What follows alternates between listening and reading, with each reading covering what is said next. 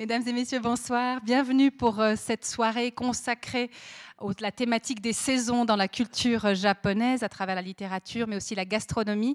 Nous aurons le plaisir euh, tout à l'heure d'entendre Ryoko Sekiguchi, je ne le dis pas bien, hein, mon, ami Vincent Frotté le dira bien mieux que moi, euh, qui sera interviewé par Patrick Ferla. Avant de vous les présenter, avant qu'on se plonge comme ça dans un autre univers culturel, je me permets de vous annoncer notre prochain rendez-vous, puisque ce sera dans deux jours. Alors là, on, on sera dans toute autre chose, puisqu'il sera question de thèmes un petit peu plus graves, j'ai envie de dire. Nous parlerons de guerre juste, de guerre humanitaire en compagnie de Ronnie Broman.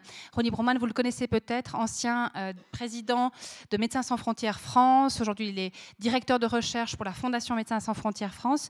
Euh, c'est un des plus grands experts de la question humanitaire. C'est pas moi qui le dis, c'est Monsieur Nago Humbert qui lui a fondé Médecins euh, du Monde suisse et qui, euh, voilà, qui a développé une analyse euh, des questions humanitaires. Quand est-ce qu'une guerre elle est juste? Euh, Quand est-ce qu'on a le droit d'intervenir? Quand est-ce que ce sont des étiquettes qu'on met parce qu'elles sont quand même assez pratiques? Quelles sont les règles? Quels sont les critères? Vraiment, c'est un, homme qui a un regard absolument passionnant parce qu'on va parler aussi d'OTAN, on va parler d'ONU, on va parler un petit peu toutes ces questions-là, géopolitique aussi à travers l'humanitaire. Donc voilà, je peux que vous recommander vraiment de venir écouter Ronnie Broman ce jeudi 25 octobre à 20h15. Dans la foulée, peut-être parce que c'est un thème qui peut intéresser les personnes qui sont ici ce soir, la semaine prochaine, nous vernirons notre première exposition euh, de la saison avec des photographies de Michel Giroux, des photographies des arbres du creux du vent, de très très belles photographies en noir et blanc des, des arbres du creux du vent. Et suite au vernissage, comme on aime bien euh, articuler, allier euh, des conférences aux euh, expositions, nous aurons le plaisir d'entendre Ernst Turcher, que vous connaissez peut-être. c'est un ingénieur forestier, un docteur en sciences naturelles, mais qui a écrit un livre qui s'appelle Les arbres, entre visibles et invisibles, où il nous montre comment des savoirs scientifiques, des, recherches de pointe d'aujourd'hui, rencontrent des savoirs ancestraux sur ce que les arbres peuvent nous apporter. Nous apporter. Il y a eu d'ailleurs un très beau portrait qui avait été fait lui dans l'émission Passe-moi les Vous avez peut-être vu d'ailleurs. Donc voilà, je me suis dit que pour ceux qui aimaient les saisons, ils aimaient peut-être aussi les arbres, d'où l'annonce aussi de cette conférence. J'aimerais maintenant adresser quelques remerciements. Tout d'abord à la librairie La Méridienne, qui est là avec un beau choix des œuvres de Ryoko Sekiguchi. J'aimerais évidemment remercier le club littéraire jurassien, non seulement son grand Manitou, qui est Vincent Frotté, que j'invite à me rejoindre sur scène, mais aussi toute l'équipe. Et vraiment, euh, ils, ont le, ils ont le feu pour la littérature. Et c'est vraiment extraordinaire le travail qui est fait à travers vos réseaux. Et on est très heureux une nouvelle fois de nous associer après celle de la conférence avec Patrick Deville et Olivier Rollin. Et peut-être que j'en oublie encore d'autres, certainement. Peut-être tu vas les rappeler, Vincent. merci en tout cas. Non, merci beaucoup euh, d'être là ce soir. Je suis euh, à, nous, une nouvelle fois ému euh, d'intervenir au club, au prestigieux Club 44, grâce à Marie-Thérèse Bonadonna. c'est la troisième collaboration entre ce nouveau club littéraire jurassien et sa page Facebook, je la signale quand même, euh, La vraie vie, c'est la littérature, qui fait 19 200 membres, dont nous avons aujourd'hui euh, le modérateur, Alain, parmi nous. Lève-toi, s'il te plaît. Tu te présentes. Alain Nidam, venu spécialement de Paris pour le club littéraire jurassien qui rayonne jusqu'à Paris. Voilà, et euh, je ne veux pas en rajouter trop sur ce club si ce n'est pour euh, vous dire qu'effectivement, je le répète, c'est la troisième collaboration. On espère qu'il y aura beaucoup d'autres collaborations, et il y en aura d'autres euh, dans, les, années qui viennent. Alors maintenant, revenons à Ryoko. Pourquoi Ryoko Sekiguchi? Parce que j'ai une affection, une grande affection pour ce qu'elle dit, ce qu'elle écrit, son dialogue avec les morts, euh, sa spécificité de nostalgique, mélancolique et japonaise, que je connais un peu puisque mon épouse est japonaise et que j'ai vécu au Japon 20 ans. Donc je maîtrise, pas parfaitement, mais je, ça va, ça va, hein, ça va en japonais. La proximité donc de mon, mes sentiments de, avec le Japon, mais aussi une petite anecdote euh, sur Nagori, hein, parce que Nagori, ça me touche énormément, moi qui, ai vu les quatre saisons euh, du Japon défiler devant mes yeux.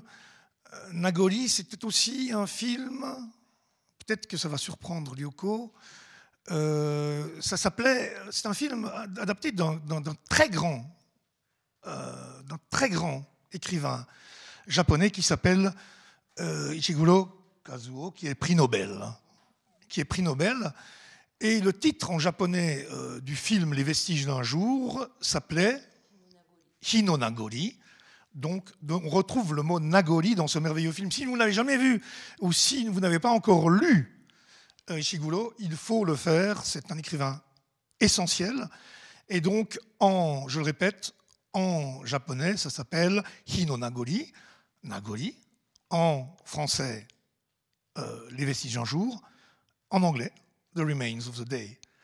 Comme quoi, toutes les cultures se rejoignent à un moment donné. Et je suis ravi en remerciant l'excellentissime Patrick Ferla d'animer, je le répète, l'excellentissime Patrick Ferla et la délicieuse Ryoko Sekiguchi de sa venue. Merci beaucoup. Merci encore à Marie-Thérèse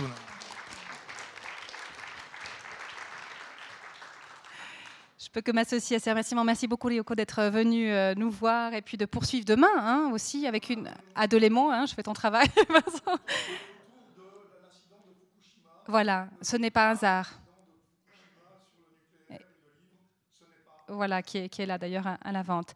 Merci beaucoup à Patrick Ferla. Et je disais tout à l'heure à, un ami dans la salle que tout à l'heure, quand tu as fait le test micro, je dois toujours m'accrocher parce que c'est cette voix euh, qu'on adore tant, toi qui aujourd'hui est journaliste indépendant, mais qui a tellement enchanté les ondes de la première avec des émissions mythiques telles que Les petits déjeuners de Patrick Ferla, telles que euh, Presque rien sur, euh, sur presque tout, etc., etc. Et aussi cette interview qu'on avait faite, enfin qu'on avait organisée, toi à Lausanne, Omar Porras à Shizuoka. Voilà, plein, plein de, beaux souvenirs et c'est un honneur pour nous et on est ravis que ce soit toi euh, qui euh, interviewe euh, Ryoko. Ce sera magnifique. Très belle soirée à tous et savourons cette, ce goût de nostalgie. Merci, Marie-Thérèse. Je signale d'ailleurs que Marie-Thérèse, vous pourrez la retrouver sur les antennes de la première jeudi matin à 5h30, de 5h30 à 6h30. non, mais ça sera bien puisque ce sera avec toi. J'aimerais vous saluer, vous souhaiter une bonne soirée et vous dire que je suis euh, très heureux de me retrouver ici au Club 44. Je l'ai déjà dit précédemment lorsque on s'est retrouvé avec Patrick Deville.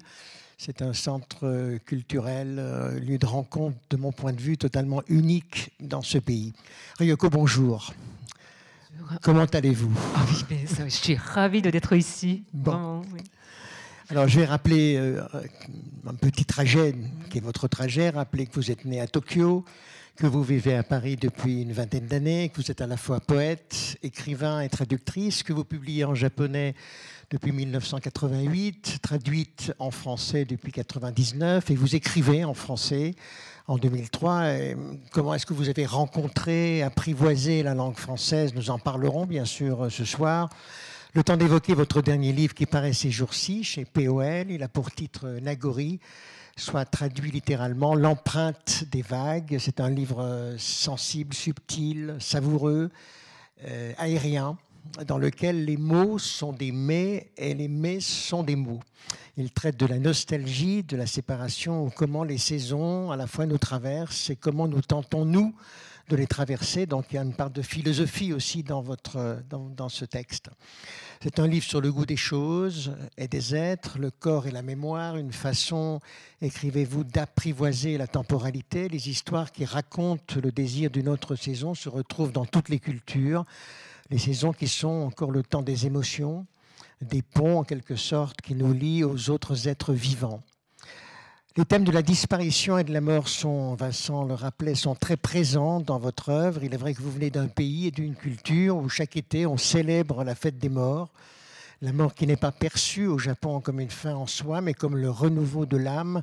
C'est donc une fête euh, joyeuse où les ancêtres reviennent sur Terre, l'occasion de réunir euh, la famille sur, je crois, sept générations de nourrir les esprits qui hantent nos mémoires et finalement, pourquoi pas, euh, pourquoi est-ce que les fantômes n'ont pas faim, eux aussi. Je voudrais brièvement évoquer deux livres, Yoko, parus eux aussi chez POL, qui m'ont beaucoup interrogé, troublé, touché. C'est La Voix sombre. C'est un petit traité dans lequel vous nous rappelez que la voix est la seule partie du corps que l'on ne puisse enterrer. C'est un livre traversé, hanté par la voix de votre grand-père, mort au Japon et dont vous avez appris la disparition un jour au téléphone. À la douleur de la perte s'est ajoutée ce jour-là la douleur de l'exil, une mort évaporée, écrivez-vous, en disparition. Et ce conseil, enregistrer la voix de ceux qui vous sont chers, c'est hélas sans prévision de leur départ, dont l'heure ne saurait être connue d'avance parce que, ironiquement, écrivez-vous, le corps est bien plus fragile que la voix archivée. Du deuxième livre, pour faire plus ample connaissance, c'est parce que la littérature, c'est à la fois une écriture, un rythme, une musicalité, une voix. Voici cette voix extraite de Ce n'est pas un hasard, paru en 2011 et qui, sous la forme d'une chronique au jour le jour, évoque le tremblement de terre et le tsunami qui ont endeuillé votre pays le 11 mars 2011. C'est un, texte qui transporte des voix, des visions dans l'intensité de l'écriture. Un livre dont vous avez dit, je cite, Si ce livre n'existait pas, peut-être aurais-je arrêté d'écrire. Parce que? Parce que je pense que c'est à ce moment-là que j'ai compris que... Euh, la, enfin mon, le rôle des écrivains, au moins euh, le mien, euh, serait de recueillir euh, les voix des morts et aussi des, ceux qui sont très éphémères et qui risquent de disparaître aussi. On ne les laisse pas en forme de, mots et, euh, et, des livres. Euh, pendant la catastrophe, euh, on peut compter les nombres de morts, on peut, on peut compter les nombres de maisons emportées par les vagues, mais on ne peut pas compter les nombres de plats qui ont été concoctés chaque soir dans les maisons. On, peut on, ne peut pas compter l'odeur de de, de fleurs que qu'on humait tous les matins et qui maintenant sont emportés euh, par les vagues. Et quel est pour vous le pouvoir de l'écriture? Alors, je ne sais pas s'il y a le si l'écriture a un pouvoir quelconque, mais je pense que l'écriture, ou bien en tout cas le, le, support qui est le, les livres, c'est un support qui de sa nature euh, reste un peu plus longtemps euh, qu'un autre support qui, par exemple, la, la cuisine. Mhm. Moi, j'ai toujours. Euh, je pense que si, enfin, entre autres, bien d'autres éléments, il y a une chose qui me passionne dans le thème de la cuisine et le, et le travail de, de cuisinier, c'est que c'est la seule création, euh, dès qu'un plat apparaît, mhm. il est voué à disparaître. Et c'est assez cruel, parce que si on demande à, un auteur, à un écrivain de décrire un, livre qui va disparaître, euh, bon, cinq minutes après, bon, il, va mourir. Mais de, et je pense que c'est vrai que les livres euh, ont peut-être une chance, ou bien risque, Mhm. de, de, de, déguster un peu plus longtemps que, que certains d'autres supports. Le pouvoir de l'écriture, est-ce que vous avez connu la censure? Alors, euh, oui, euh, pas, le, pas le censure, mais peut-être, oui, censure et autocensure, parce que, mine de rien, au Japon, euh, on pense que c'est un pays démocratique, oui, bon, on peut dire oui, à peu près. Mais euh, il y a tellement de, non-dits et euh, de d'autres censures. Mmh. Et que hum, il y a des choses, par exemple, ce n'est pas un hasard. Donc, ce, ce, livre qui, euh, qui traite de la catastrophe de Fukushima il y avait plusieurs euh, euh, éditeurs japonais qui m'ont proposé de le traduire en, mm. japonais. Euh, je n'ai pas eu le, courage de le faire. Et aussi. pourquoi pas le courage de le faire? Parce que ma famille est encore au Japon. Euh, en fait, je, vous explique un peu plus euh, concrètement. Euh, j'ai eu un incident suite à l'affaire enfin, de terrorisme, de, de, de, Charlie Hebdo.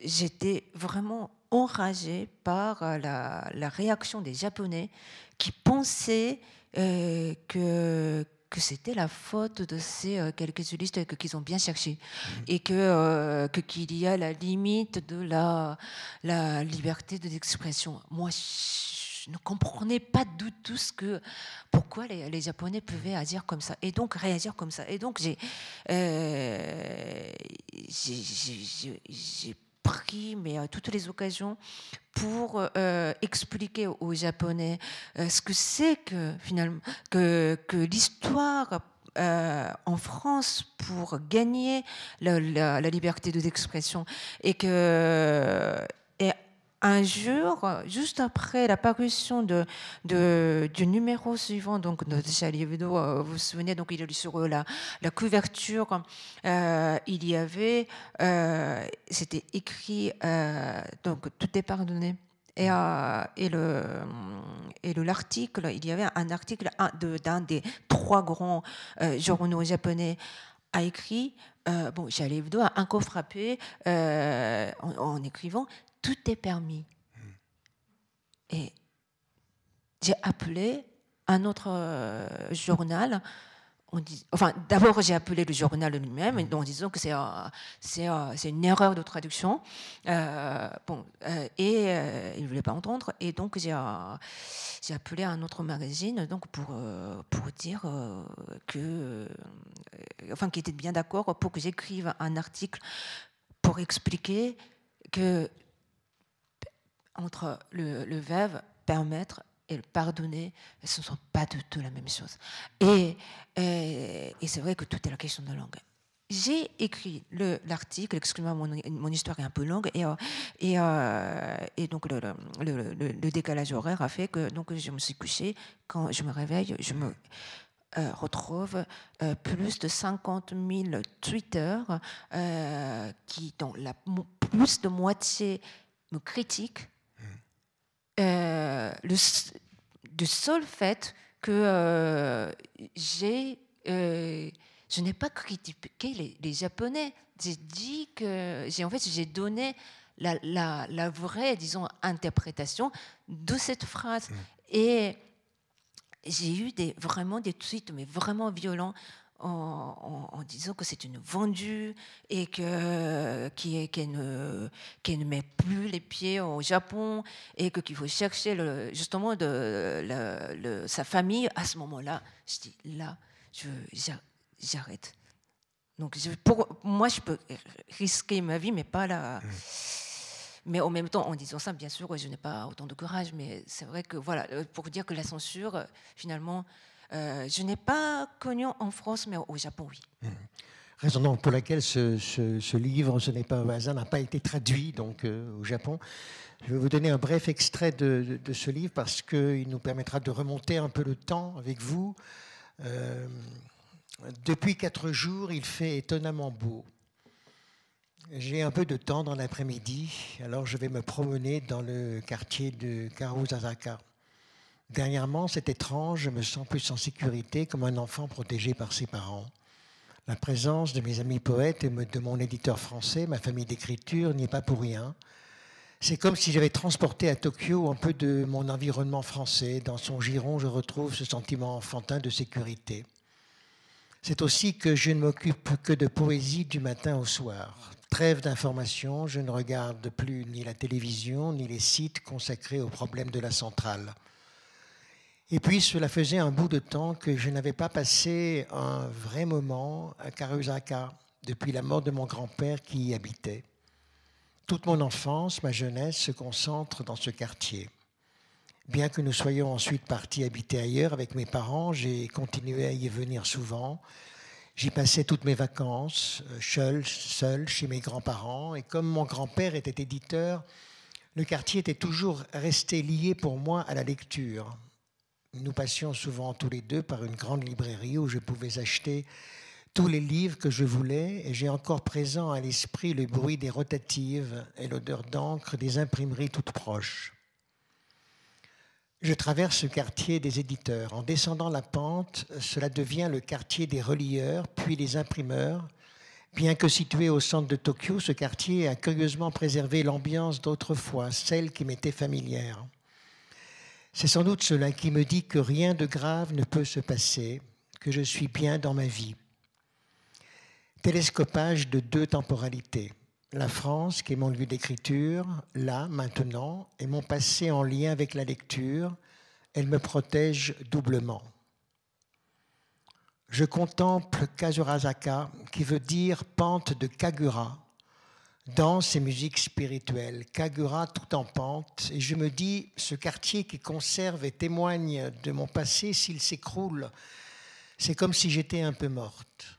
Chaque fois qu'on perd des témoins de sa vie, les lieux comme les personnes, on se met à vivre une vie manquante. Je contemple ce quartier bercé d'un sentiment doux, en lui superposant malgré moi une autre image détruite et dévastée qui sera fatalement le futur de ce quartier après le séisme qu'il faudra bien que les Tokyoïtes subissent à leur tour.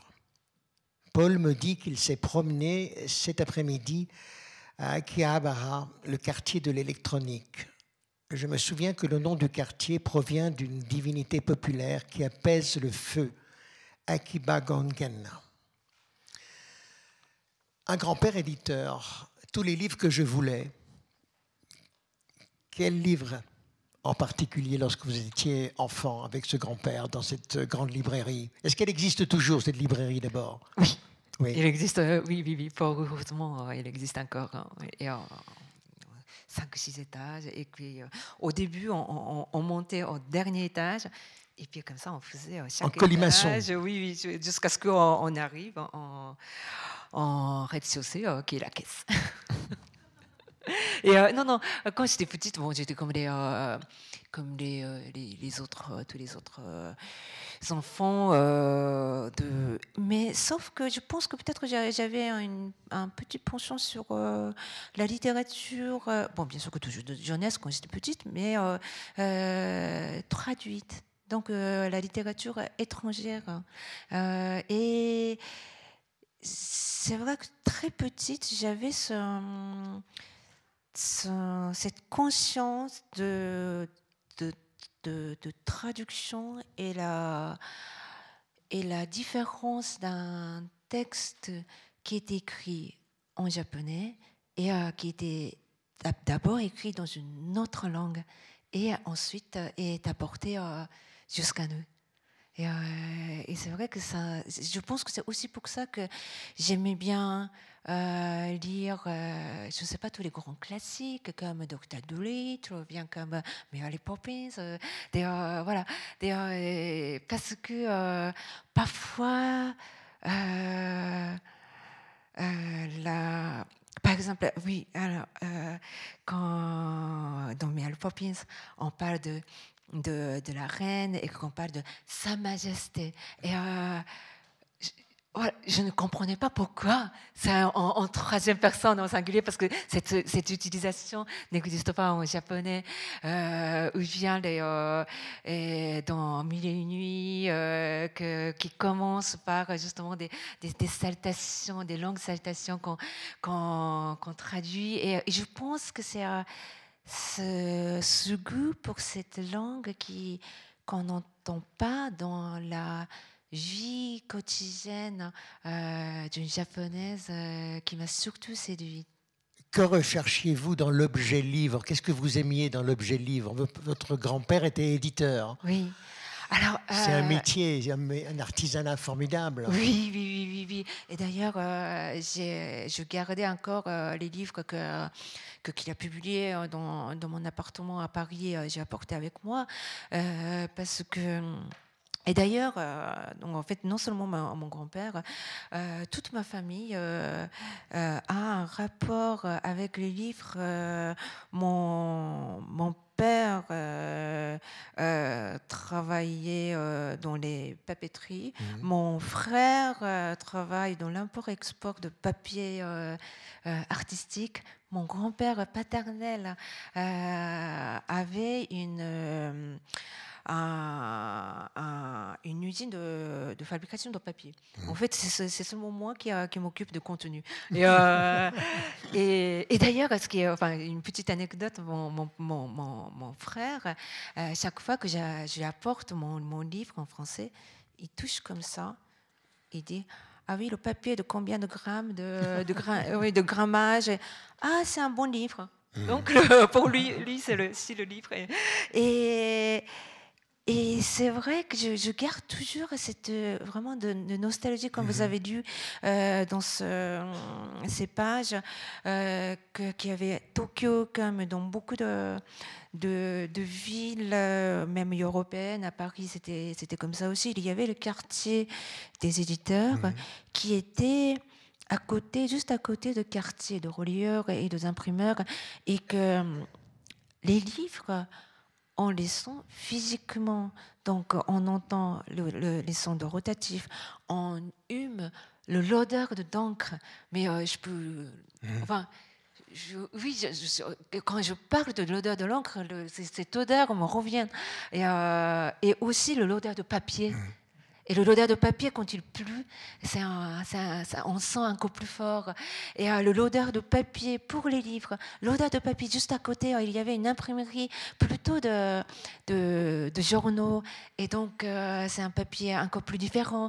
Et que c'est vrai que très petite, j'ai senti le, livre comme euh, vraiment un, dans son fait, côté physique et que je pense que si j'ai eu la chance en tant qu'écrivain, c'est que je sais qu'une pensée euh, ne va jamais prendre corps tout seul. Mhm. Une pensée ne peut pas rester abstraite. Il faut avoir une, trentaine de personnes au moins qui, d'abord, euh, donc le, l'éditeur qui le lit, après le maquettiste, après le, euh, correcteur, après le, l'imprimeur, après les, les, euh, les, libraires. Et c'est vrai qu'être à côté d'un, d'un, éditeur, être enfin né dans une famille d'éditeurs, c'est en fait de, de, de connaître toute une chaîne d'une pensée, une petite pensée, jusqu'à ce que, euh, que ça prend la forme de livre. Quelle est la, la, première lectrice ou le premier lecteur de vos livres? Ah, euh, j'ai toujours euh, une amie de enfin pour le français. Euh, donc je, je, suis en France depuis 21 euh, ans. Mhm. Et, et, juste après euh, mon arrivée, donc j'ai eu de la chance de me faire des amis à l'université avec les Français. Donc on, a, on a formé un groupe. Et et c'est une amie donc, que, j'ai connue à cette époque-là, donc une, amie de, de groupe des, amateurs de la littérature, euh, qui, est, qui était et qui est toujours euh, ma première lectrice. Et, euh, donc, je ne, je ne, change pas.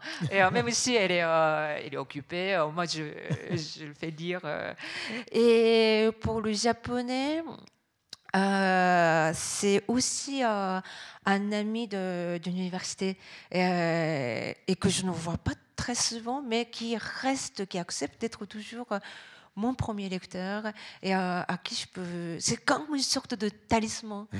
Et donc, si elle, lui, qui dit c'est bon, tu mmh. peux envoyer à, à ton éditeur, je dis je peux envoyer maintenant. Et euh, pour autant, euh, ils, ne disent pas grand-chose, mais euh, c'est vrai que c'est important d'avoir ce genre de, de, premier. Avoir le premier lecteur, c'est une chance. Et comment êtes-vous venu à l'écriture? Vous vous souvenez très précisément du, du comment et du pourquoi? Alors oui, je me souviens très très précisément. En fait, c'est du jour peut-être aussi? Ah presque. presque. Non, mais j'étais j'étais toujours, enfin, euh, j'étais toujours justement entourée des, des, des, textes, des livres. Donc les livres, euh, c'était, mais je n'écrivais pas très tôt. Euh, j'ai écrit le premier, premier texte, premier poème mmh. quand j'ai eu 15 ans. Mmh. alors au Japon, on, pour débuter sa carrière de, d'écrivain, on n'envoie pas le manuscrit chez, chez un éditeur. Euh, chaque maison d'édition organise une fois par an un prix littéraire euh, pour choisir un, euh, un, jeune écrivain mmh. qui sera voilà, son, qui, va, qui va publier son primo roman, primo, premier livre. Et il y avait une maison d'édition donc spécialisée à la poésie aussi qui a, qui a organisé le, le prix littéraire. Et il avait pour cela une revue mensuelle et dans lequel donc il publiait d'abord, euh, il faisait la première sélection. Tu vois comme ça, j'étais lycéenne, euh, un, un, texte qui était pris. Et donc, euh, j'ai pris goût, bien sûr. Et, et tous les mois, et comme j'étais radine, je n'ai envoyé qu'un texte par mois et qui était pris tous les mois. Et au bout de, neuf mois, j'ai eu ce, prix, euh, le petit prix littéraire, mais qui m'a permis de, publier mon premier livre de poésie à, l'âge de 19 ans.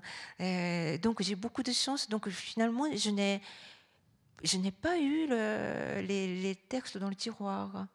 Et, euh, et, ce qui était bien, c'est que j'ai eu très tôt la conscience euh, de la hum, présence des lecteurs et que qu'un livre vient à n'importe quel texte doit avoir euh, l'adresse. Vous vous souvenez de, ces textes, de ce premier texte Il commençait comment Oh, wow, ça, ça, ça, en roman, je ne me souviens pas. Euh, enfin, tiens, pour honte de me souvenir d'ailleurs aussi euh, de, des, euh, des, poèmes de. Oh, ça fait. je me fais trop. Mais je suis sûr que vous vous en souvenez un peu. Oui, oui, oui, mais bon. mais. Dites-nous. Alors, non, mais en fait, c'était. En japonais, naturellement. En japonais. Mais euh, c'était J'étais très, c'était très, très, très formaliste. Et, et maintenant, en fait, c'est avec l'âge que qu'on devient plus euh, spontané, plus, naturel, libre. plus libre. Euh, au début, on veut être avant-garde, on veut être, euh, n'est-ce pas? Mhm. C'est oui. Et, pardon? Bon. oui, mais voilà. Mais en fait, j'ai débuté comme ça. Euh, au, début, mmh. j'étais euh, poète et j'étais poète pendant, pendant longtemps. Maintenant, je, n'écris plus de poésie, mais euh, voilà, donc c'est comme ça que j'ai commencé en japonais comme poète ma carrière. Alors, Ryoko, avant-garde japonaise, ça ressemble à quoi? Vous voulez pas nous donner une strophe de, de ses poèmes? Oh, non, mais écoutez, je ne me, me souviens pas. Ce dont vous vous souvenez sans doute, c'est euh, de l'intensité d'écriture et, du pourquoi un jour vous décidez d'en faire finalement votre vie, parce que vous auriez pu, je ne sais pas, choisir la musique. Vous avez fait de la musique, vous avez joué euh, mm. du piano, du mandarin. De, mm. Mais c'est vrai que vous avez raison. C'était que quand j'ai eu ce, prix, à la fois, bien sûr, euh, je voulais avoir ce prix-là. C'est pour ça que j'envoyais les, les textes tous les mois. Mais en même temps, euh, quand j'ai eu cette annonce, je me, suis, dit, mais je me suis fait avoir. J'avais une sorte de sentiment très, Enfin, je, ne sais pas si j'étais heureuse, mhm. parce que c'est comme si on s'avait une étiquette. Maintenant, tu seras poète mhm. et pour toujours. Et euh, à la, bien sûr, à la fois, j'étais contente, mais à la fois, ça m'a un peu effrayée. Je me, disais, est-ce que euh, j'aurais justement le courage d'être euh, poète? Et, euh, et c'est vrai qu'après, donc j'étais invitée à la réunion des poètes donc par les jurys de, de ce prix. Et j'ai vu, donc j'étais, enfin, j'avais 17 ans à l'époque, j'ai 16 ans ou 17 ans, et, je me suis retrouvée parmi, euh, je suis désolée, euh, des vieux poètes, euh, pas bien habillés, enfin, qui buvaient beaucoup. Et, et ça, ça m'a effrayée. Ça, ça, je, je, vais être comme ça quand je serai grande.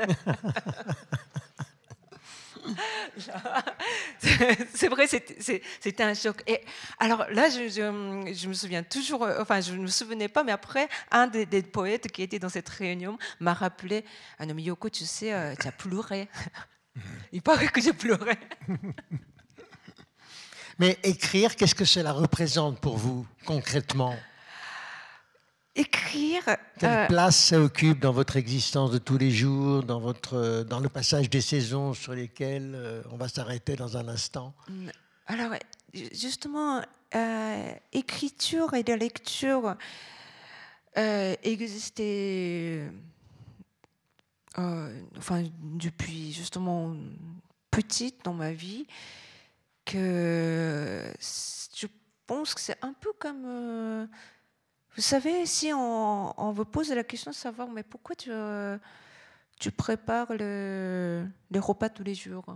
Pourquoi tu manges tous les jours? Euh, bah, On va dire, parce que c'est un peu comme ça. En fait, c'est-à-dire que écrire, pour moi, c'est respirer. Euh, marcher, c'est que sont les, les, les, actes de la vie sans lesquels on ne peut pas vivre. C'est un, c'est une des choses comme ça assez essentielle et assez qui fait partie de, de mes quotidiens. Euh, je, rejoins à l'idée de à la, à la phrase de, de, de, d'artiste contemporain Christian Bolotansky mhm. euh, qui dit que euh, je suis artiste 24 heures sur 24 même quand je regarde la télévision je suis artiste et, euh, et c'est vrai que ce n'est pas pour vous dire que je suis toujours écrivain mais c'est, c'est que tout est mêlé de façon, disons, organique et que tous les livres euh, que j'écris, il y a des voix des autres. Euh, si je vis seulement tout seul, je n'aurais pas pu écrire tous les livres que, que j'ai écrits. Je pense que c'est parce que c'est dans ce sens-là que je dis que euh, écrire, c'est comme vivre. Vous avez travaillé d'ailleurs avec euh, Boltanski oui, oui, oui, oui. Moi, on, est, on a cette idée en, commun, justement, que lui, il dit euh, que qu'il est un peu euh, fossoyeur. Et, et c'est vrai qu'on a ce côté de comment garder, euh, comment conserver, comment archiver euh, la voix des morts, euh, ça veut dire les voix de l'histoire, les petites voix qui vont disparaître euh, si on n'écrit pas, si on ne crée pas des, euh, pièces d'art. Et je pense que c'est sur ces points-là que, c'est ces points-là qui, qui, qui, nous font rassembler. Je reviens à ce texte de, extrait donc de Ce n'est pas un hasard télescopage de deux temporalités, la France, qui est mon lieu d'écriture, là maintenant, et mon passé en lien avec la lecture, elle me protège doublement. Euh, ce télescopage de deux temporalités, on la retrouve d'une certaine manière dans Nagori, qui est la nostalgie, on le disait tout à l'heure, de la séparation, de la saison euh, qui s'en va. Et vous écrivez dans ce livre, j'ai toujours écrit sur la mort, pour les morts. Pour une fois, je voulais écrire un livre sur la vie ou sur la mort qui est la continuité de, la vie, parce que c'est cela les saisons, les morts ou les disparitions successives qui laissent la place à d'autres vies, mais qui un jour font retour. Quand vous dites j'ai toujours écrit sur la mort, pour les morts, qu'est-ce que ça signifie exactement? Euh, alors, donc pour les morts, c'est euh, comme euh, j'ai déjà dit, donc après, ce n'est pas un hasard. ça m'a beaucoup fait travailler surtout les, ceux qui ont été emportés par les vagues. C'est-à-dire dont on n'a pas retrouvé les corps. Deuil devient très difficile à ce moment-là. Et, je pense que euh, le drame dans l'histoire, c'est souvent, euh, ce n'est pas quand il y a les morts naturelles, parce que les morts naturelles, bon, bien sûr que c'est notre destin, mais que quand il y a cette zone entre la mort et la vie, soit comme les disparus de tsunami, soit comme les disparus de la guerre. Je pense que la guerre est tragique parce que ça crée cette zone de, de, des gens disparus.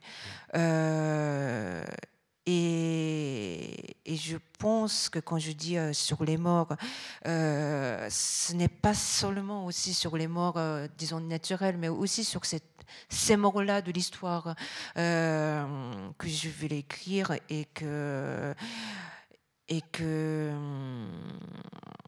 et que quand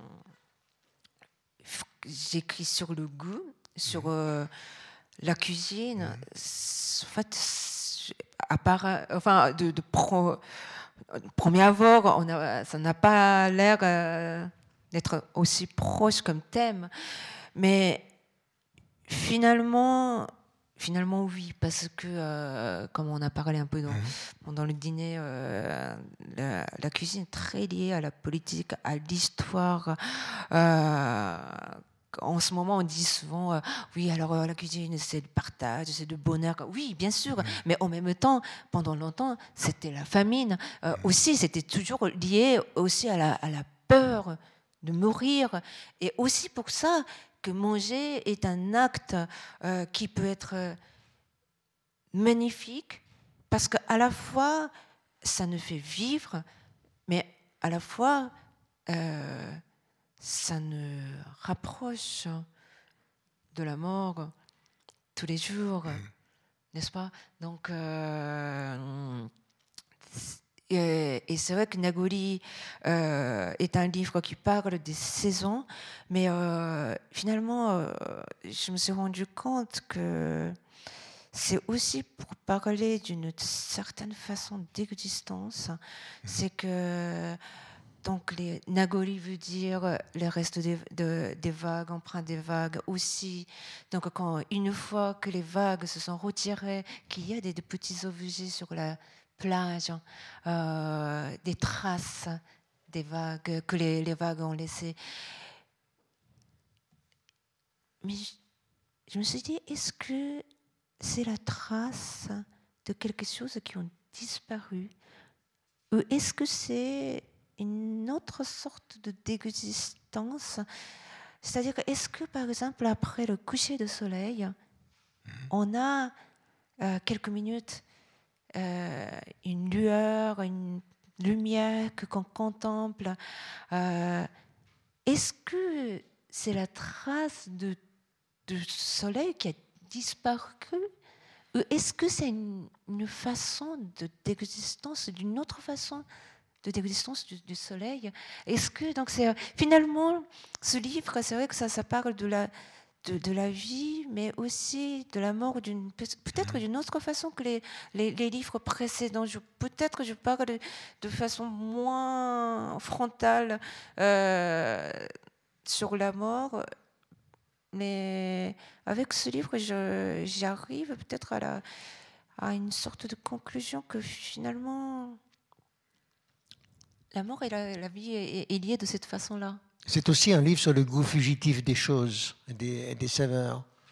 Pardon? C'est aussi un livre sur le goût fugitif des choses et des saveurs et des goûts. Oui, parce que, euh, parce que ça me il y a plusieurs choses pour euh, écrire ce livre. D'abord, euh, comme je travaille aussi euh, dans le journalisme, surtout de la gastronomie, il faut dire que ça m'énervait un peu à chaque fois que le chef me dit Ah, je travaille avec les produits de saison qu'est-ce que c'est de saison?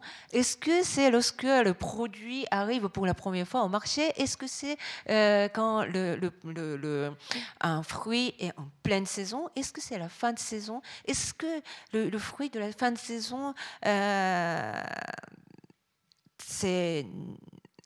on peut-être n'a pas le même goût que le, que fruit de, en, euh, pleine saison? Mais ça a peut-être gagné en profondeur, en sagesse, comme nous. Moi, je, je, je voulais parler des saisons comme des êtres humains. Euh, une saison, par exemple, l'automne, il y a le début, milieu et la fin. C'est comme, euh, on peut considérer comme la jeunesse de, de, de l'automne. Et aussi, il y a la vieillesse, mais euh, enfin vieillesse, mais comme justement un sage. Moi, j'ai parlé tout à l'heure de, de, de derniers figues. Et, et c'est vrai que les derniers figues, moi, je, je trouve qu'il y a un côté de sagesse, n'est-ce pas? La, tarte au dernier, de, dernier figue, euh, on savoure cette. Euh, non? De, de, goût de, sagesse des figues. Vous faites la cuisine? Ah oui, oui, oui, mais beaucoup. beaucoup Beaucoup. Et. Euh, et, et ce, ce, livre, Nagori, il est né alors que vous étiez à la Villa Médici à Rome, où vous avez, à la fin de, votre séjour d'une année, je crois, offert à vos pensionnaires un grand repas que vous avez confectionné avec combien d'aliments différents? Alors, 100. 100. il y a la recette hein, dans, le, dans le livre. Oui. parce que euh, c'était en quelque sorte euh, euh, la, une sorte à la fois de performance, mais une sorte de résumé euh, vous savez, souvent, euh, enfin, je ne sais pas, en, Suisse, euh, si ça existait à l'école, quand on, est justement, on était à l'école, on faisait lire un livre et puis on faisait écrire l'impression de, de, la lecture. Et je me disais toujours, bien sûr, on peut écrire l'impression de la lecture, mais si c'est un peintre, on pouvait faire le tableau. Mmh comme, hein, en forme de tableau, l'impression. Et aussi, on peut faire en plat l'impression de la lecture, n'est-ce pas, d'un livre. Et, euh, et, je voulais faire une sorte de, de résumé de, de sensations, les sentiments euh, qu'on a vécu après un an euh, romain qui était si merveilleux. Et finalement, je ne pouvais pas résumer en un sentiment. Et, euh, finalement, ça, s'est transformé, le, dîner en profusion. Mais c'est vrai que c'était, je, parle de cette histoire de, de, dîner de 100 ingrédients en, parce que je pense que ce livre est né aussi de cette expérience à la Villa Médicis à Rome, euh, où j'étais pensionnaire pendant un an et que c'était une année mais vraiment exceptionnelle euh, dans le sens, euh, bon bien sûr, de conditions matérielles. J'habitais à Rome dans cette demeure incroyable de, de la Villa Médicis, mais en même temps, je pense que ce qui était vraiment exceptionnel, c'était de, de, de vivre quatre saisons seulement une fois. Mhm. La résidence, c'était un an.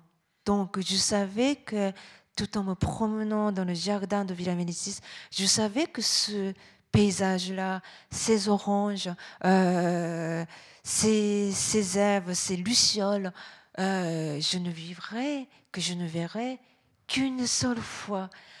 Et, et je pense que c'est ça qui, qui m'a fait donner à réfléchir à ce que c'est que, que, les saisons. C'est ce que raconte aussi euh, donc, donc ce livre. Cela étant, les saisons, euh, on retrouve dans votre texte, les saisons ont beaucoup changé.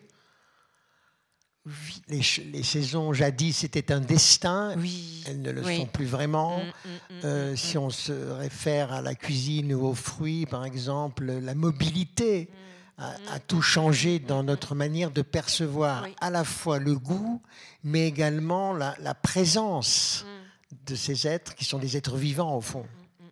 Et c'est vrai que quand, j'ai parlé tout à l'heure à la cuisine, comme euh, euh, aussi les thématiques euh, donc, qui est liées à, la politique, parce que je, voulais aussi être parfois en fait, contre ces, gens qui disent, alors, qui, qui, se scandalisent les, les fruits, les, les, fraises de, en février d'accord, bien sûr, euh, ce n'est pas normal, mais en même temps, il, faut, il, ne faut pas oublier que pendant longtemps, les êtres humains ne pouvaient pas sortir de la saison dans laquelle mmh. on était, parce qu'on on ne pouvait pas se déplacer on n'avait pas cette mobilité, justement, mmh. ces moyens de se...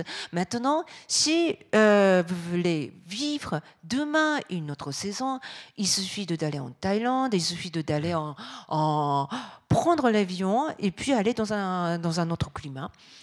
Mais il ne faut pas oublier non plus que la plupart de la population dans le monde euh, n'a pas ce moyen-là et que, que la plupart des gens doivent encore vivre dans la saison dans laquelle on est. Et, euh, et de, dans ce sens-là, on rêvait euh, d'être hors de la saison dans laquelle on est. Euh, prend pour ces gens-là tout un autre sens, c'est vrai. Donc voilà, donc il y a, il y a à la fois donc dans ce dans ce livre les saisons euh, lié à la poétique, mhm. mais aussi euh, à la politique aussi. Et il y a aussi dans ce livre, c'est un thème qu'on retrouve souvent dans votre, dans votre œuvre, dans votre trajet d'écrivain, c'est la disparition, le thème de la disparition. On le retrouve également dans ce, dans ce livre, Nagori. Oui, euh, oui, parce que bien sûr que c'est un, un de, de, mes thèmes majeurs, mais en même temps, je trouve que c'est un des thèmes majeurs aussi de la littérature, parce que c'est c'est un, ça reste pour nous un, grand énigme, mmh. n'est-ce pas? Pourquoi les choses disparaissent?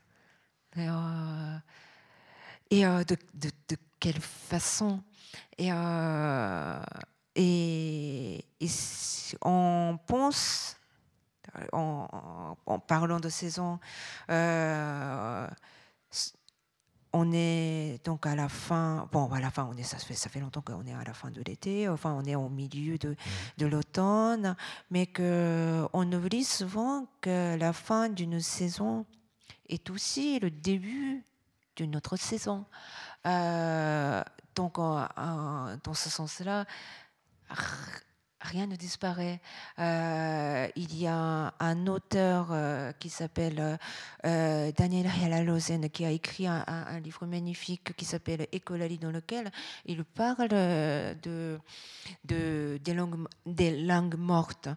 Et on, on, dit toujours, donc on utilise l'expression langue morte comme si la, une langue peut mourir.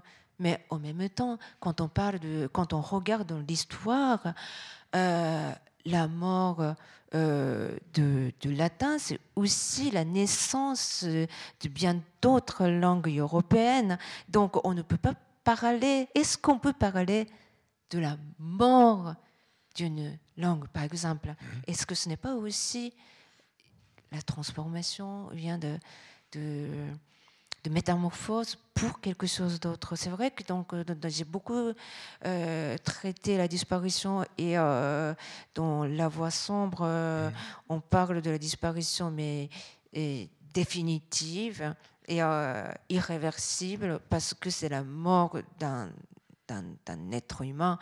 On ne peut pas revenir, on ne peut pas rappeler les morts. Et, mais pour ce qui est de saison, euh, peut-être euh, c'est le je ne dis pas le seul domaine, mais c'est un des rares domaines où la disparition n'est pas, hmm. euh, pas seulement la disparition. Mais une saison a un goût.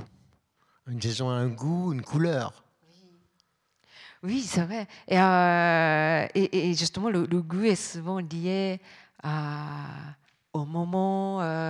et pour nous, les Japonais, euh, on a une affection euh, particulière à, l'automne et que, et que et que oui, on a parlé tout à l'heure, on pense souvent que les, que les Japonais sont des, des gens très discrets, qui ne montrent pas euh, souvent leurs émotions, mais en même temps, on est très, très, très nostalgique, on est très, on ne cache pas nos, mm. nos, émotions sur ce qui est euh, domaine de la nostalgie, donc le nagori, ce mot qui, veut dire la nostalgie de la saison qui vient de nous quitter, euh, on emploie assez souvent en fait dans dans notre dans la vie quotidienne. Et, c'est un peu notre saudade euh, et voilà. Et donc c'est vrai que chaque chaque goût euh, rappelle quelque chose et, euh, on en est nostalgique. Ce qui, est, ce qui nous sauve avec les saisons, c'est qu'on sait que un an plus tard, on peut retrouver le, le même goût. Enfin, si on est en vie. Si on est en vie, enfin si on est encore en vie. vie. Oui. Mais comment est-ce que vous expliquez cette, la place que prend dans, dans, dans, la vie quotidienne, dans votre culture, précisément la nostalgie Où elle paraît plus intense, plus forte que chez nous, par exemple, ce sentiment? Je pense que, euh, euh, bien sûr, enfin, on ne peut pas euh, sentir euh, euh, quelque chose s'il n'y a pas de, mots. Mmh. N'est-ce pas? Comme le nom des, couleurs, on ne peut pas reconnaître le nom de, enfin une couleur s'il n'y a pas s'il n'y a pas de nom dessus. Pareil, je pense que c'est parce que nous avons eu, nous avons, enfin nous possédons cette forme poétique euh, brève euh, haïku que mhm. peut-être vous connaissez, euh, dont la règle d'or est de mettre toujours un mot de saison. Mhm. Donc dans 17 syllabes, il, il faut toujours avoir un mot de saison. Et euh, c'est une forme poétique qui est vraiment pratiquée euh, pour, euh, par tous les, enfin par tous les, par vraiment beaucoup de Japonais, beaucoup plus que, que les poèmes ici, parce que je pense que les poèmes, par exemple, je sais pas, en Suisse ou bien en France, c'est, enfin, on, compose les poèmes en, à l'école justement, mais pas après. Mais les haïkus, tout le monde peut, peut écrire un haïku assez, voilà. Donc c'est c'est une forme qui nous est très proche. Et je pense que c'est aussi ça, c'est les mots euh, qui nous ont, qui ont aiguisé cette sensibilité sur les saisons. Et, et, donc sur aussi la disparition, sur le passage d'une saison à l'autre. Racontez-nous le motif des fraises en hiver. Ah, les, euh, dont vous parlez. Oui, euh, parce que on, vous savez qu'on se scandalise souvent, les, les, fraises en hiver, mais que qu'on oublie, euh, que, enfin, que, personne se, se, demande quelle est la, saison de, de bananes, des avocats, ou bien des, ananas. Euh, que, qui sont enfin dans le supermarché et, et, et c'est vrai qu'il y, y, a toujours quelques comme ça euh, des légumes et fruits euh, qui sont importants, qui sont comme les marqueurs mmh. de saison et que qu'on ne, ne veut pas les voir hors de saison parce que ça ne déstabilise notre euh, notre notion de, euh, de, saison qui doit être bien alignée quand même. Et, euh, et c'est pour ça que, par exemple, quand on pense, c'est ce genre de, de, fruits et légumes qui sont symboliques comme ça, de, de marqueurs de saison, sont des fraises, euh, des asperges, petits pois. vous voyez, ce, les, les, ces légumes qui sont souvent printemps, viande en début d'été et qui sont, euh, enfin, quand je parle de France, français. Et, euh, euh, on ne parle pas de, de, saison, de la saisonnalité des, fruits et légumes d'origine étrangère, même si ils sont bien cultivés en France. Alors, vous nous racontez à propos des fraises en hiver qu'ils apparaissent dans les contes, par exemple, les contes de Grimm, mm. et également chez Oscar Wilde, je ne savais pas, Le Rossignol et la Rose. Oui, c'est vrai. Euh, parce que dans les contes, euh, il y, a beaucoup de contes comme ça. Donc les, euh, les, les, filles qui doivent être en quête de fraises en hiver, vient des, des, des, roses hors saison, c'est-à-dire chercher le miracle, chercher l'impossible. Et, et je pense que justement, ce n'est pas un hasard si euh, les contes euh, euh, montrent, enfin plusieurs contes, non seulement français, mais aussi, ah oui, et surtout beaucoup de contes russes, hein, dont l'hiver est vraiment rude. donc, le quête de, de, printemps en plein hiver. Et, comme si cherchait l'espoir et aujourd'hui, on trouve que, on pense que qu'avoir des, euh, des, fruits euh, hors saison, c'est tout à fait normal, même banal, même scandale. Et on oublie ce, ce miracle que, que les gens d'autrefois euh, cherchaient.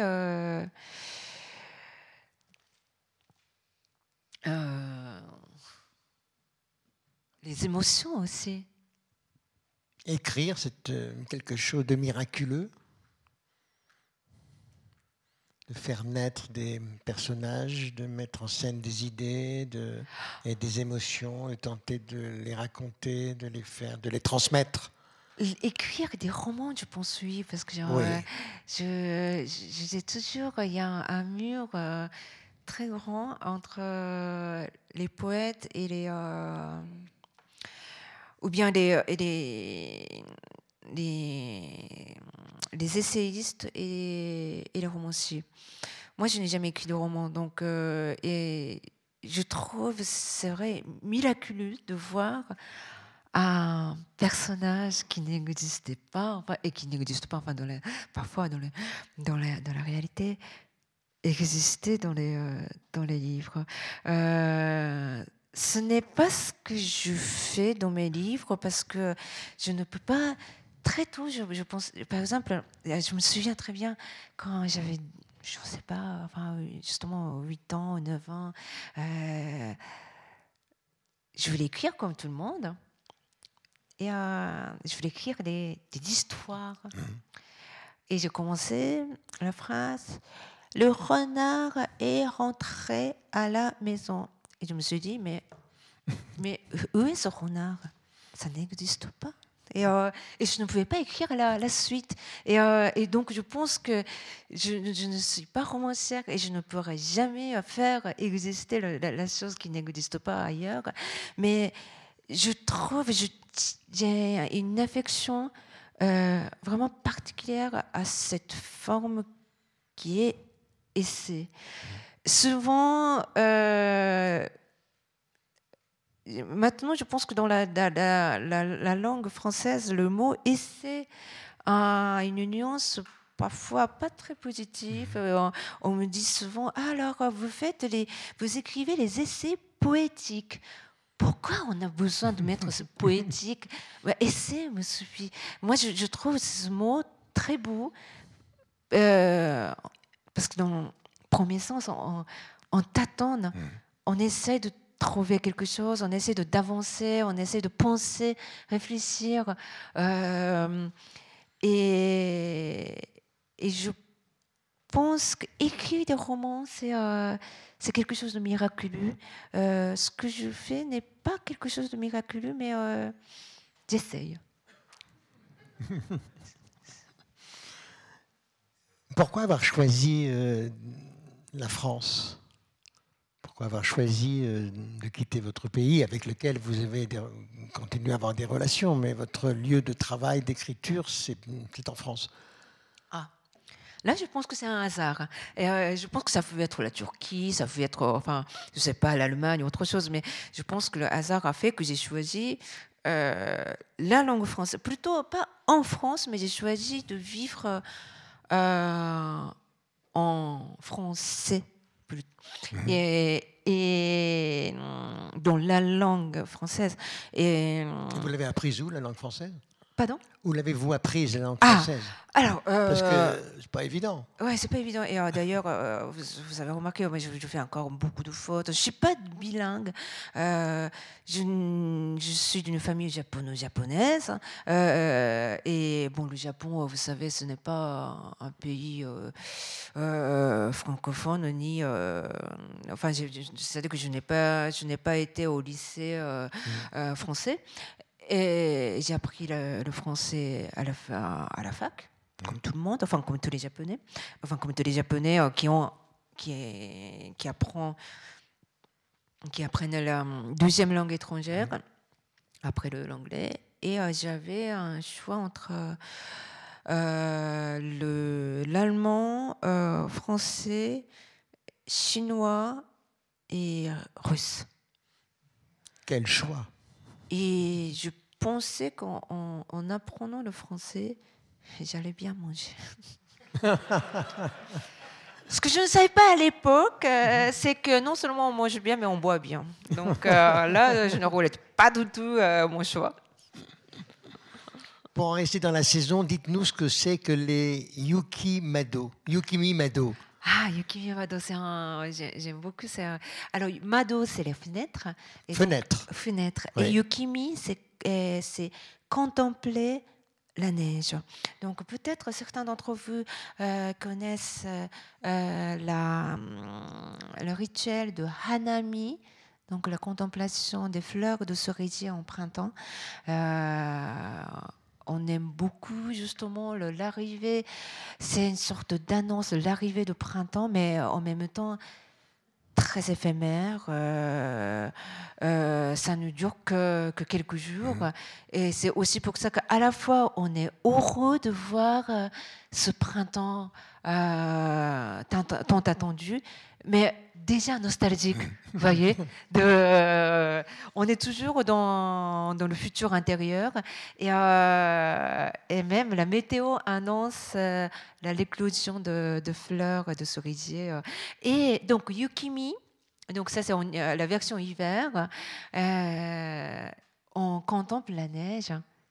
Donc le, et les, maisons euh, traditionnelles parfois disposent euh, des fenêtres pour contempler la neige, c'est-à-dire il y a euh, des des, des, des portes donc glissantes en papier.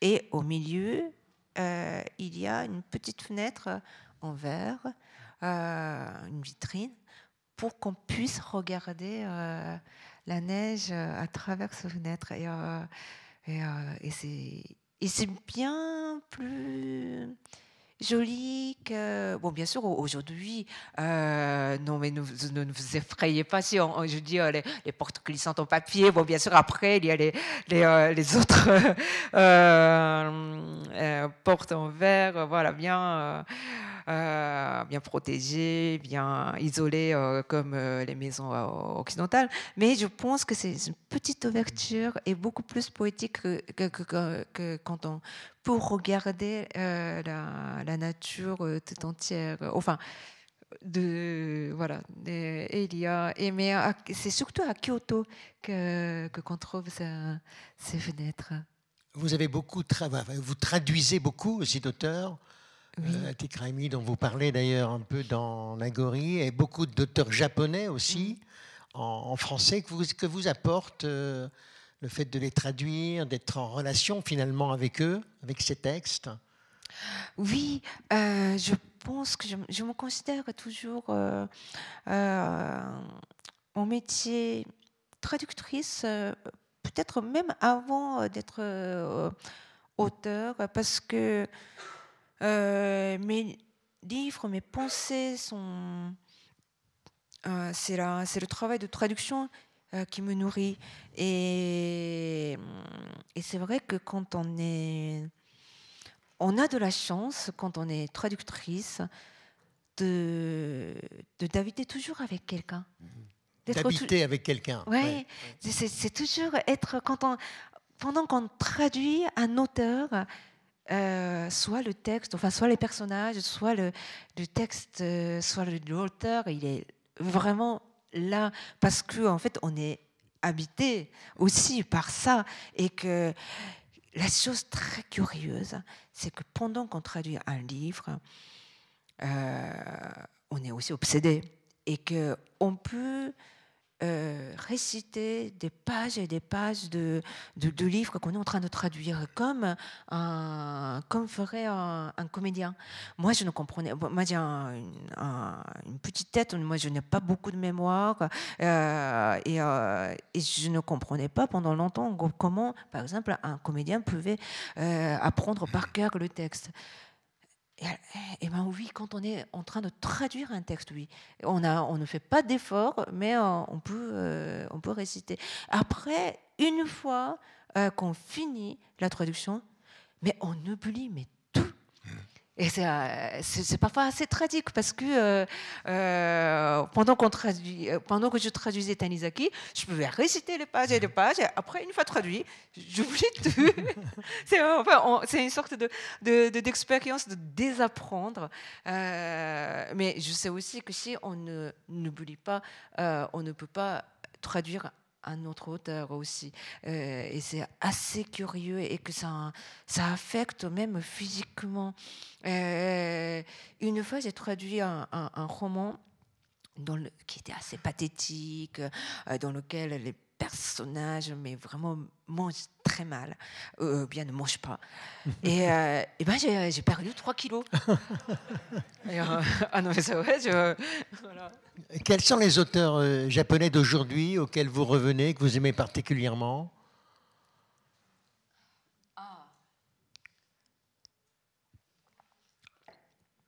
Euh, je trouve que la, enfin, ce n'est pas parce que je suis femme que je dis ça, mais la, la, la littérature contemporaine euh, japonaise euh, est vraiment riche des romancières mhm. et qui sont très engagées aussi, comme comme Yoko Tawada qui a écrit à la fois le, en japonais et aussi en, en allemand. Euh, et bien Hiromi Kawakami, euh, dont le, plusieurs traductions existent en, français, euh, et, qui, justement, après les triples catastrophes de, Fukushima, écrit des romans qui sont beaucoup en lien avec les questions aussi de la société de bah, après, après catastrophe. Hein, et et, mais aussi, j'ai beaucoup d'affection sur euh, les grands auteurs euh, classiques euh, que j'aimerais continuer à traduire, justement comme Tanizaki Junichiro. C'est mon auteur fétiche et que je et c'est incroyable. donc, c'est un auteur dont le, la, un, donc, la traduction existe, mais vraiment en français euh, nombreux, et que qu'il euh, figure aussi euh, dans Pléiade. Mais il y a encore beaucoup de textes qui ne sont pas traduits et que, que son œuvre complète fait 24 tomes en taille tout petite. Donc, c'est-à-dire que quand on, quand on est face au travail qu'une personne ne peut faire dans sa vie. Euh, ça, c'est le miracle. Juste un mot à propos toujours, on va revenir à la cuisine. C'est une aventure éditoriale assez incroyable. C'est le Club des gourmets. Oui. vous nous racontez Alors, c'est très original. Alors, Claude des Gourmets, c'est une nouvelle euh, écrite par euh, donc Jujutiro Tanizaki euh, dans les années 20, enfin 1920, et, qui raconte un peu, enfin, le, le club des, des des gourmets euh, qui ne connaissent pas leur satiété et qui est toujours en quête de goût euh, ultime, sublime. Euh, et qui en fait va jusqu'à jusqu'au drame, jusqu'à leur autodestruction, parce que c'est vrai que c'est ça aussi, donc ce qui est le, danger de, de, de, la cuisine et de désir surtout. Et de la vie. Oui. Et de la vie. Avant de vous donner la parole, j'aimerais vous demander, euh, Yoko, de lire un extrait de Nagori, et puis après, euh, ce sera à vous de poursuivre euh, cette conversation. Nous-mêmes, nous ne vivons pas dans une seule saison. L'attente du printemps transparaît déjà dans les célébrations du solstice d'hiver, interprétées par Noël euh, dans le christianisme, qui tient en partie de la croyance des Germains en Hule, et associé chez les Iraniens à la naissance de Mitra, dieu de la lumière, au jeu de la naissance du soleil. Le froid est rude encore, mais le soleil se montre plus longuement, ravivant l'espoir de revoir le printemps. Le dicton En avril, ne te découvre pas d'un fil exprime précisément cette hâte qu'on a de l'arrivée du printemps, quand le corps aspire à alléger son vêtement et que l'on ne désire rien tant que de sentir la douceur de l'air quand la saison tarde à venir. Réciproquement, après un hiver trop long, il arrive qu'on ait peine à croire le printemps arrivé et, comme si l'on retrouvait un ancien ami, on est un peu timide, on hésite à avancer et il faut attendre le milieu du printemps pour s'apercevoir qu'on y est vraiment. Souvent, on met en garde contre le risque de tomber malade entre deux saisons. Ce n'est pas seulement à cause de climat instable.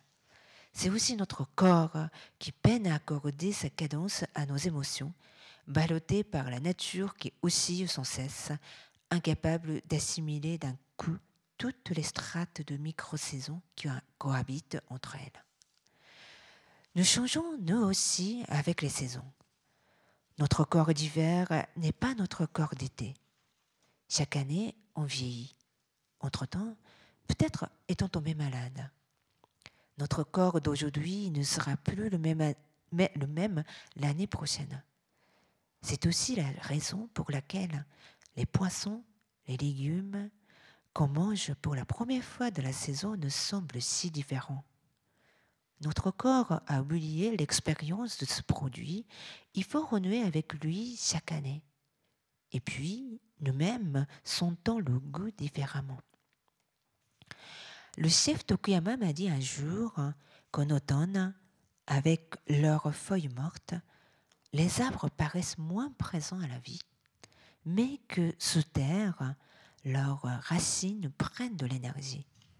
On ne peut pas dire des racines qu'elles ne sont pas de saison. Pendant le temps que sa richesse nous est refusée, l'arbre continue de mener sa vie. Ainsi, on pourra se rencontrer à nouveau à un autre moment de l'année. Merci, merci pour cet extrait de Nagori qui sort de presse donc. Euh,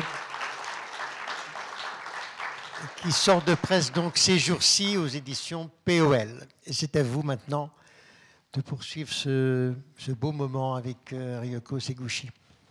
On a tous quelque chose à dire des saisons. On va commencer ici. Merci.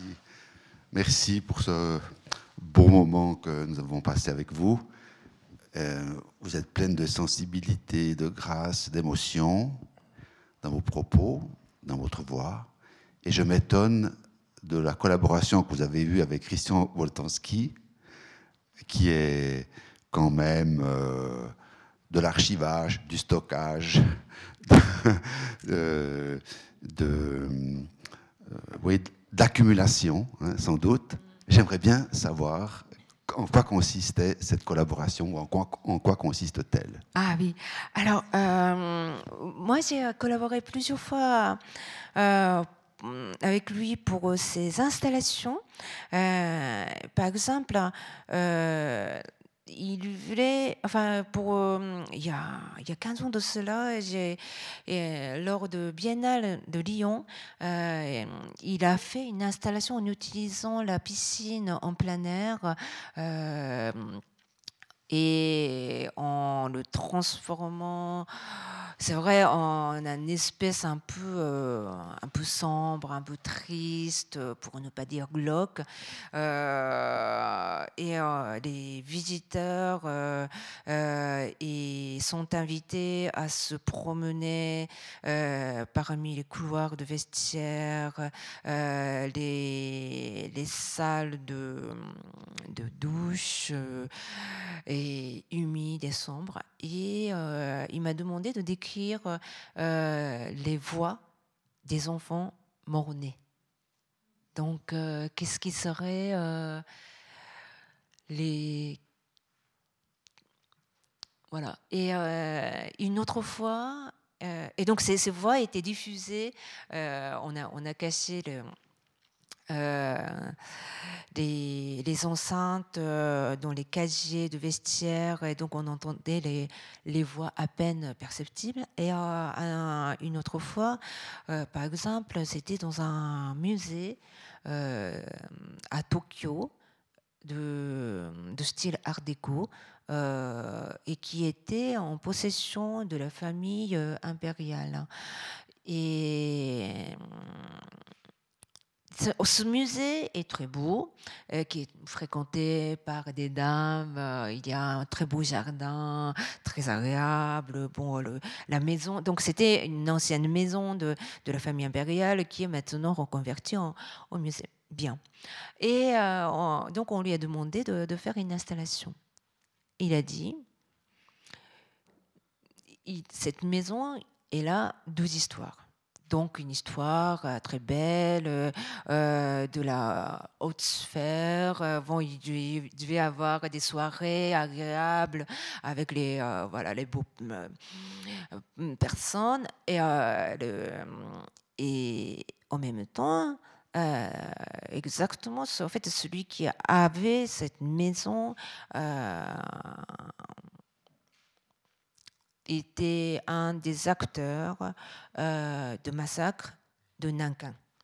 Donc, euh, il voulait que j'écrive aussi les, euh, les voix, soit de, de, ces gens qu'il fréquentait de, de ce beau monde, et aussi des voix de gens qui ont été massacrés. Et et bien sûr, euh, on a eu euh, quelques problèmes avec le, musée qui ne voulait pas montrer cette histoire. Et, euh, donc, j'ai proposé, mais écoutez, on va faire comme ça. je vais faire chaque fois les phrases qui pouvaient être comprises dans les deux sens.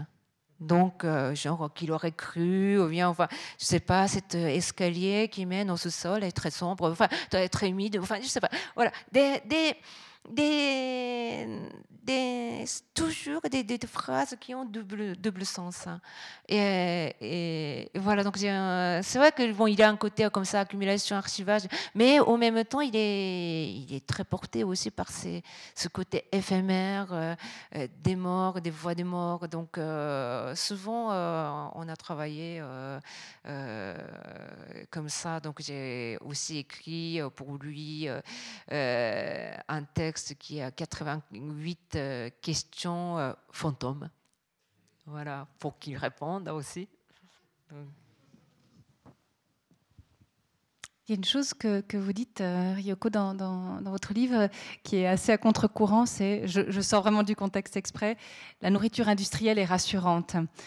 J'aimerais que vous racontiez un petit peu. Ah oui, oui, oui, oui, oui, parce que... Euh, ça, ne veut pas dire que je, je plaide la, la, nourriture industrielle, mais, euh, mais c'est vrai qu'il y a un côté euh, qui, euh, de, des, Français, vous savez, parfois, quand, ils basculent d'un côté à l'autre, parfois ils sont très radicaux. Et ça, ça m'énervait des, gens qui, euh, disaient oui, alors euh, d'un côté les méchants, la nourriture industrielle, d'un côté les, euh, la, nourriture bio. mais ce n'est pas aussi simple que ça. quand on visite, par exemple, un musée de saké. Donc construit par une marque de saké maintenant donc de, grande échelle qui fait peut-être le saké donc on peut dire industriel dans ce sens-là en tout cas de grande taille et et, qui expose les affiches euh, historiques. Et à un moment donné, il y a une affiche. Euh, enfin, nous avons créé euh, un saké sans conservateur.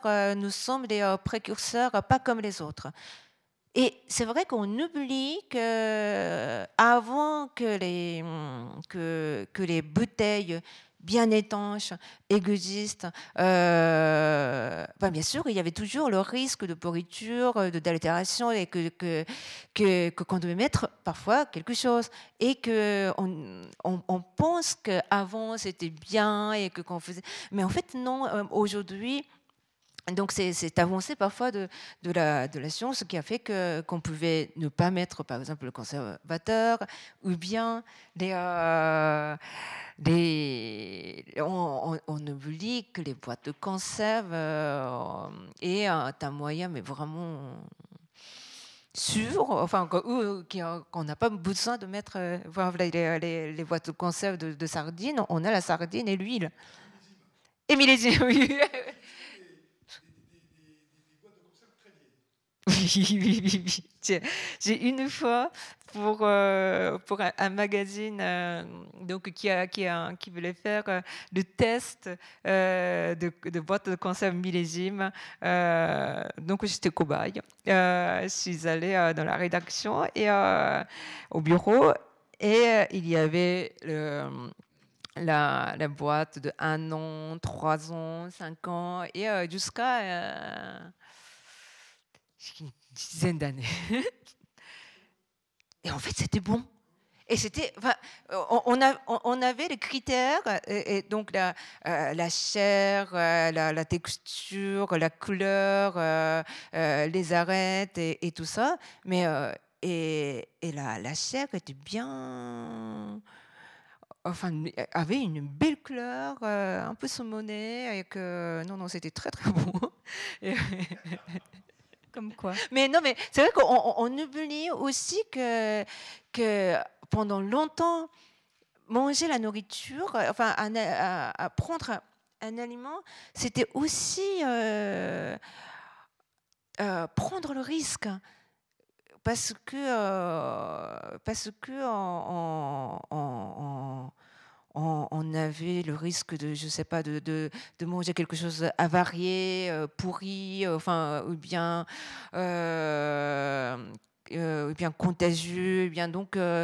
c'est vrai qu'on oublie que la nourriture industrielle est quelque chose qui est rassurant. Peut-être, enfin, c'est pas bon, peut-être pour la santé, mais qu'on sait que qu'on va pas mourir. Enfin, en tout cas pas, tout de suite.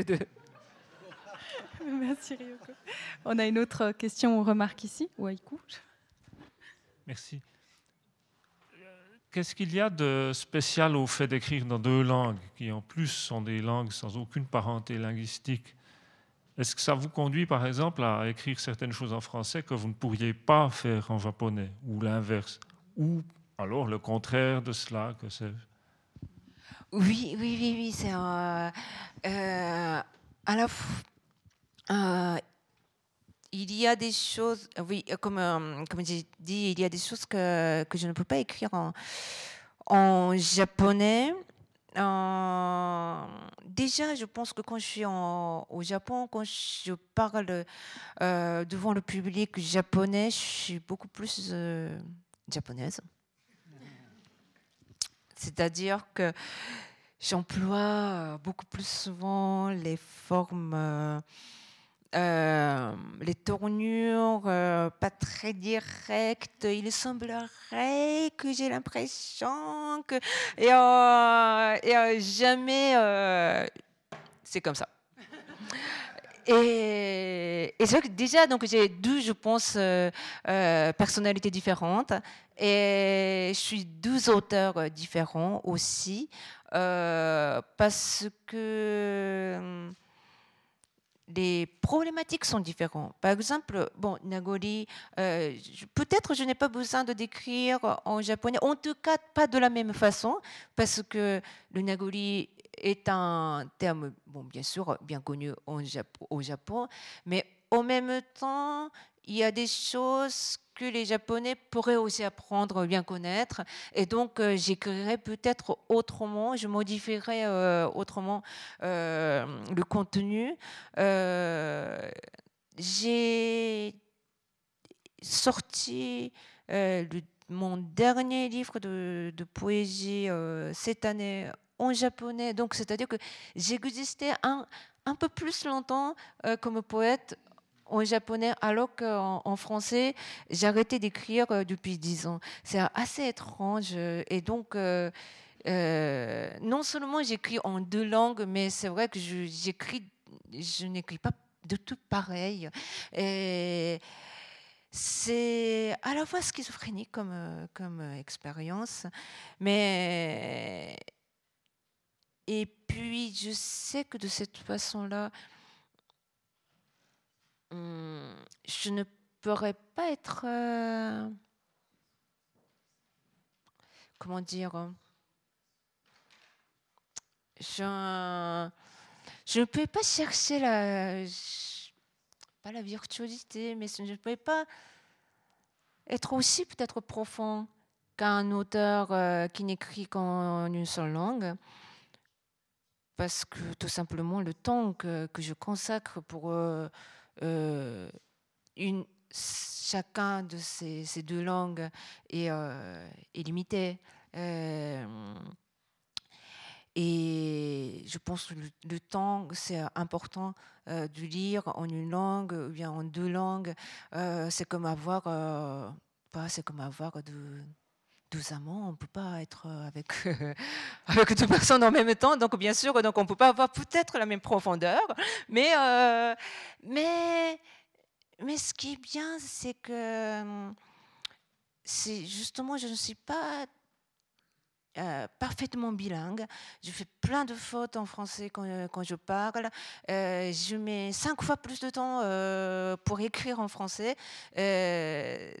Et d'abord, je fais le premier jet, et ensuite, euh, euh, je reviens et je, encore aujourd'hui, je, je, cherche en fait dans les dictionnaires euh, les, les, nuances, les et, et, je passe, repasse, repasse, et ce que je ne fais pas autant en, en, japonais. Je sais que je suis pauvre par rapport à la langue et mais c'est important de savoir que qu'on est, je pense, toujours pauvre par rapport à, la langue.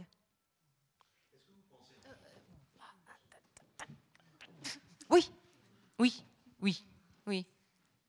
La question, c'était pas. La question. En fait, euh, c'est euh, Ryoko a répondu. C'était, euh, ça se rapportait justement à la question. C'était, est-ce que vous pensez en français lorsque vous écrivez en français? C'était, c'est bon, parce que bon, c'est, la question de la langue est assez difficile. C'est que bon, vous écrivez en deux langues. Est-ce que vous pensez en japonais et vous traduisez ensuite ou vous pensez directement en français? Est-ce qu'il vous arrive de qu'est-ce que vous comment ça, ça, se ça se produit dans votre dans votre processus de, création je, pense que ce qu'on pense en, japonais ne peut pas être écrit en français. C'est seulement quand on, c'est la langue dans laquelle on pense qui est, qui, qui, sera écrit euh, en texte. Et, c'est pour ça que, par exemple, euh, La Voix sombre, j'ai d'abord écrit en, en, français et ensuite euh, je l'ai traduit en japonais et c'était assez douloureux comme expérience parce que c'est un, c'est un, c'est mon texte.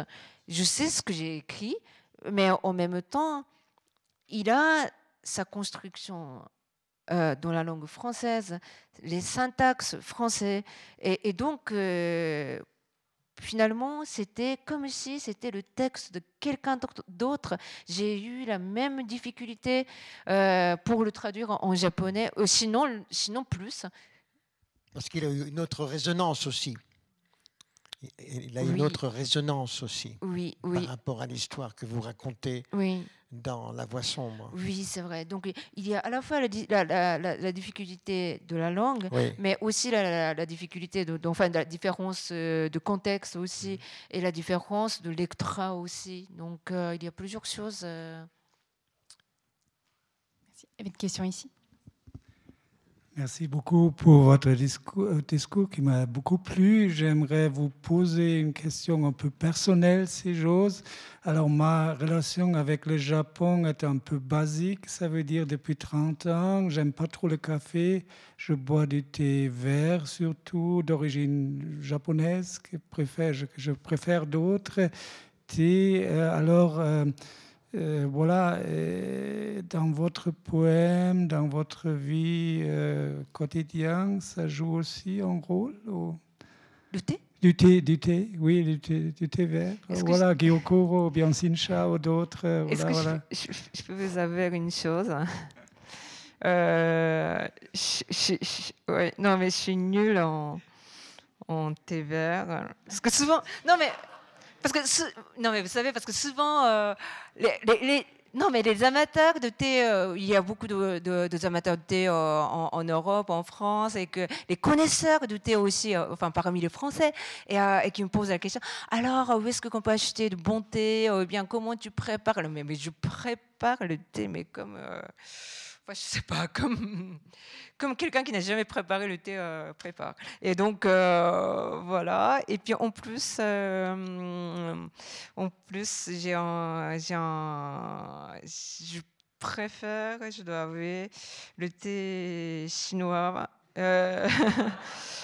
Et, chaque fois que mon, mon- frère qui travaille en, en Chine rentre, je, je demande de rapporter le thé et que, et que, que je refuse comme ça ma- ce que ma mère m'offre euh, le thé euh, vert en disant non Yoko c'est bon essaye. Je dis non ça va ça va j'ai je- j'ai pas besoin. Et voilà donc désolée. Une japonaise hors des clichés. Ici, une question? Oui, j'aimerais juste revenir sur ce- la question d'avant, peut-être compléter. Euh, J'ai compris que vous traduisiez des auteurs japonais en français, mais est-ce que vous traduisiez aussi des, auteurs euh, français ou francophones en japonais? Euh, oui, alors j'ai traduit euh, Jean Esnos, Atik Raimi, Mathias Sénard. Euh, j'ai traduit aussi quelques poètes euh, comme Pierre Alfeli en Portugal. euh, malheureusement, j'ai moins de chance, enfin hum, d'occasion. Ah oui, ah, j'ai traduit aussi à Patrick Chamoiseau. Et moins ch- de- de- d'occasion de, traduire les auteurs français en japonais parce que en ce moment, la littérature France- contemporaine française n'est pas beaucoup lue au Japon. Hum, Donc j'ai plus de d'offres pour traduire euh, les, auteurs japonais en, français. Mais euh, j'ai par exemple adoré traduire euh, Chamazo euh, et un de ses premiers romans euh, qui s'appelait euh, donc Solibo Magnifique, donc qui avec plein de, de mots créoles euh, et, euh, et c'est vrai que ça c'était c'était une expérience mais inouïe. euh, je ne sais pas si je le ferai encore une, euh, fois parce que ça m'a pris beaucoup beaucoup de temps, mais euh, mais c'est, je pense que ça ça m'a fait aussi euh, grandir un peu plus en tant que traductrice, de, de savoir aussi que c'est ça aussi la richesse de la de la de la langue française. Merci. Peut-être une dernière question ici? C'est tr- c'est très rapide. Euh, comment vous situez-vous par rapport à ce qu'on appelle en France, enfin, euh, dans la société occidentale, la consubstantialité Lorsque vous mangez, est-ce que dans votre idée du, euh, de, de- de- la nourriture, vous êtes ce que vous mangez quelque part? Est-ce qu'il y a cette, cette idée de consubstantialité entre le- la, la nourriture et votre être à vous? C'est juste une question. C'est une question. Ah mais bien sûr, on est ce qu'on mange. Euh, alors, j'ai une fois fait un, workshop euh, euh, aux Beaux-Arts de Paris. Et, justement, j'ai posé la question aux étudiants de décrire le goût de son propre corps. Si jamais, enfin, un jour, un ours, voilà, vous mange, quel sera et pourquoi? Alors, et donc il y avait, c'était lors d'un du cadre euh, euh, de d'échange entre les, euh, les beaux-arts de, de, Paris et de beaux-arts de Tokyo. Donc il y avait à la fois les étudiants français, les étudiants japonais. Donc j'ai posé la, question, la même question aux Français et aux Japonais. Les Français voulaient justement euh, euh, euh, prêter au jeu et, et répondaient, par exemple, je me souviens, un étudiant m'a dit alors maintenant, euh, vous me stressez. Donc là, sur ce, le coup-là, à l'instant même, ma, ma chair ne va pas être très très bonne. Ou bien quelqu'un qui a dit, ah oui, alors euh, là, en, ce moment, je suis sur un euh, antibiotiques, donc voilà. Ou bien je fais beaucoup de sport, ou bien donc voilà, ma, ma, ma, ma, chair doit être assez persillée, tout ça. Et les Japonais, ils ne voulaient pas répondre. Euh, et, c'était assez, euh, assez intéressant. Et il y avait bien sûr euh, deux professeurs qui les cadraient, et un japonais qui était là avec, avec eux. Et donc j'ai dit, alors monsieur, donc j'ai posé la question au professeur pour qu'il me réponde en premier pour que les étudiants suivent. Il ne voulait pas répondre non plus. Ah, votre question est très audacieuse. Mais quand même, ce sont des, enfin, des étudiants de beaux-arts quand même, c'est enfin de, travailler, euh, réfléchir sur ce qu'est que, le, que son propre corps. Euh, je pense que c'est euh, important. Donc, et, alors, quel est le goût de votre peau J'ai pas, pas compris. C'est une question que vous me posez? C'est une question que vous me posez? Eh ben là, je, je, dois ressembler à une escalope au cordon bleu, à peu près. Comme ça, vous saurez tout. Tout le monde va repartir avec cette question, je suis sûre. Une dernière question ici ou une avant-dernière? Bonsoir. Tout d'abord, je vous remercie beaucoup pour la lecture de votre propre texte qui m'a euh, procuré énormément de plaisir. Euh, ça donne une dimension tellement différente d'avoir la chance d'entendre euh, l'auteur qui lit son texte. Donc, merci beaucoup.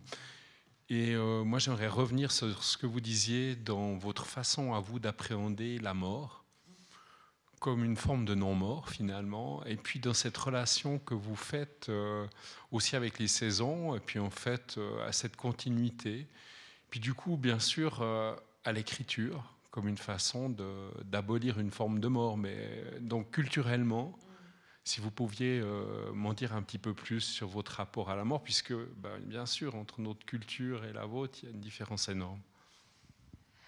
Ah Répondre ça rapidement, c'est euh, un peu difficile, mais, euh, mais bon, euh, juste comme ça en quelques mots, ce que vous avez tout à l'heure évoqué, la fête des morts, c'est en quelque sorte pour nous, il y a, on était le retour de, des morts ou bien nos morts, parce que chaque famille accueille nos disparus. Donc, euh, il y a des, gens, disons, que qu'on a connus concrètement, euh, qu'on croit qui sont de retour. Et, euh, et c'est en quelque sorte, je dis toujours, non, les, les, congés payés de, euh, des, fantômes. Euh, pour une fois, enfin les Japonais qui n'ont pas de vacances, pour une fois, ils ont, ils ont des vacances d'été et euh, qui reviennent pendant une semaine. Et on, prépare les, justement, on prépare à manger. Et traditionnellement, bien sûr, c'est un, un, rituel bouddhique, donc bouddhique, donc qu'il y a des, des repas. Euh, végétariens, bien sûr, et, qui, sont, qui suivent les règles strictes et, que qu'on respectait. Mais, mais je pense que maintenant, euh, et tout le monde n'est pas croyant, mais que tout le monde, presque tout le monde, croient ou bien respectent ou bien profitent de ce moment pour se souvenir de nos morts. Et, donc, on prépare à manger les, les plats que nos disparus aimaient ou bien que nos disparus ne préparaient aussi, n'est-ce pas? Parfois, ma grand-mère est disparue et voilà, faisait bien tel ou tel plat, donc on va le faire. Peut-être pas aussi bien qu'elle, mais euh, comme ça, elle va revenir pour dire que ah non, mais c'est pas très bien ce que tu fais là. Euh, et et, ça ne veut pas dire qu'on croit plus les morts, enfin les morts, le retour des morts. et c'est encore autre chose que de dire que tant qu'on pense à la personne on est, qui sont vivants, on n'est pas aussi euh, optimiste que ça. Mais je pense que ce n'est pas aussi rien de d'avoir ce genre de rituel euh, les, les disparus gagnent une petite présence euh, dans notre vie et que finalement c'est encore euh, une façon aussi, euh, disons, je ne dis pas jusqu'à politique, mais important de d'inclure euh, nos morts et nos enfants encore, enfin, pas nés pour euh, justement parler de. Enfin, c'est euh, un, un, peu banal euh, de dire ça comme ça pour parler de d'écologie, de, de, penser à nos enfants, à venir, revient nos, nos ancêtres qui ont, qui ont, qui ont fait, enfin, qui ont, qui ont planté ces, ces œuvres. Mais je pense que ça rejoint un peu à ça, c'est de, d'élargir nos pensées, non pas seulement des vivants, mais aussi ce qui était vivant et peut-être euh, s'il y a la, hum, différence culturelle, c'est que peut-être ce genre d'outils, oh, je dirais d'outils culturels, nous permet de, de les inclure dans notre vie. Merci beaucoup Ryoko. On était très heureux, je crois, heureuse de, vous rencontrer, de vous entendre. De... Et c'est vrai qu'avec ce, travail que vous faites de, passeuse, de passerelle entre les deux cultures, vous donnez à entendre non seulement la culture japonaise, hein, et les gens qui sont venus ici avaient envie de vous entendre parler de votre culture japonaise, mais comme vous êtes vraiment à cheval sur les deux, ça nous donne aussi à entendre notre culture européenne. Euh, d'une autre façon. Et c'est vrai que je peux que vous encourager à, lire ce livre, et bien sûr les autres, mais Nagori, c'est vrai que c'est comme si ça nous ouvrait des yeux sur notre propre réalité, ça nous, la donne à voir autrement. Et il y a vraiment cet euh, arrière-fond si philosophique à notre rapport aux saisons et donc au temps, à la mort. en même temps, vous avez beaucoup parlé de mort, mais moi, tout ce que j'entends, tout ce que vous avez raconté, c'est une ode à la vie et un amour de la vie profond. Et cet amour que vous avez pour la cuisine, on sent que c'est un amour pour la vie et pour l'instant, euh, pour cette qualité de, l'instant. Et je remercie aussi beaucoup Patrick Ferla qui vous a euh, interrogé, qui vous a amené à parler de votre œuvre. Merci beaucoup à, tous les deux. Et puis, ben, poursuivons les discussions au bar et autour des livres. Merci vraiment beaucoup à tous les deux. Merci au Club littéraire Jurassien.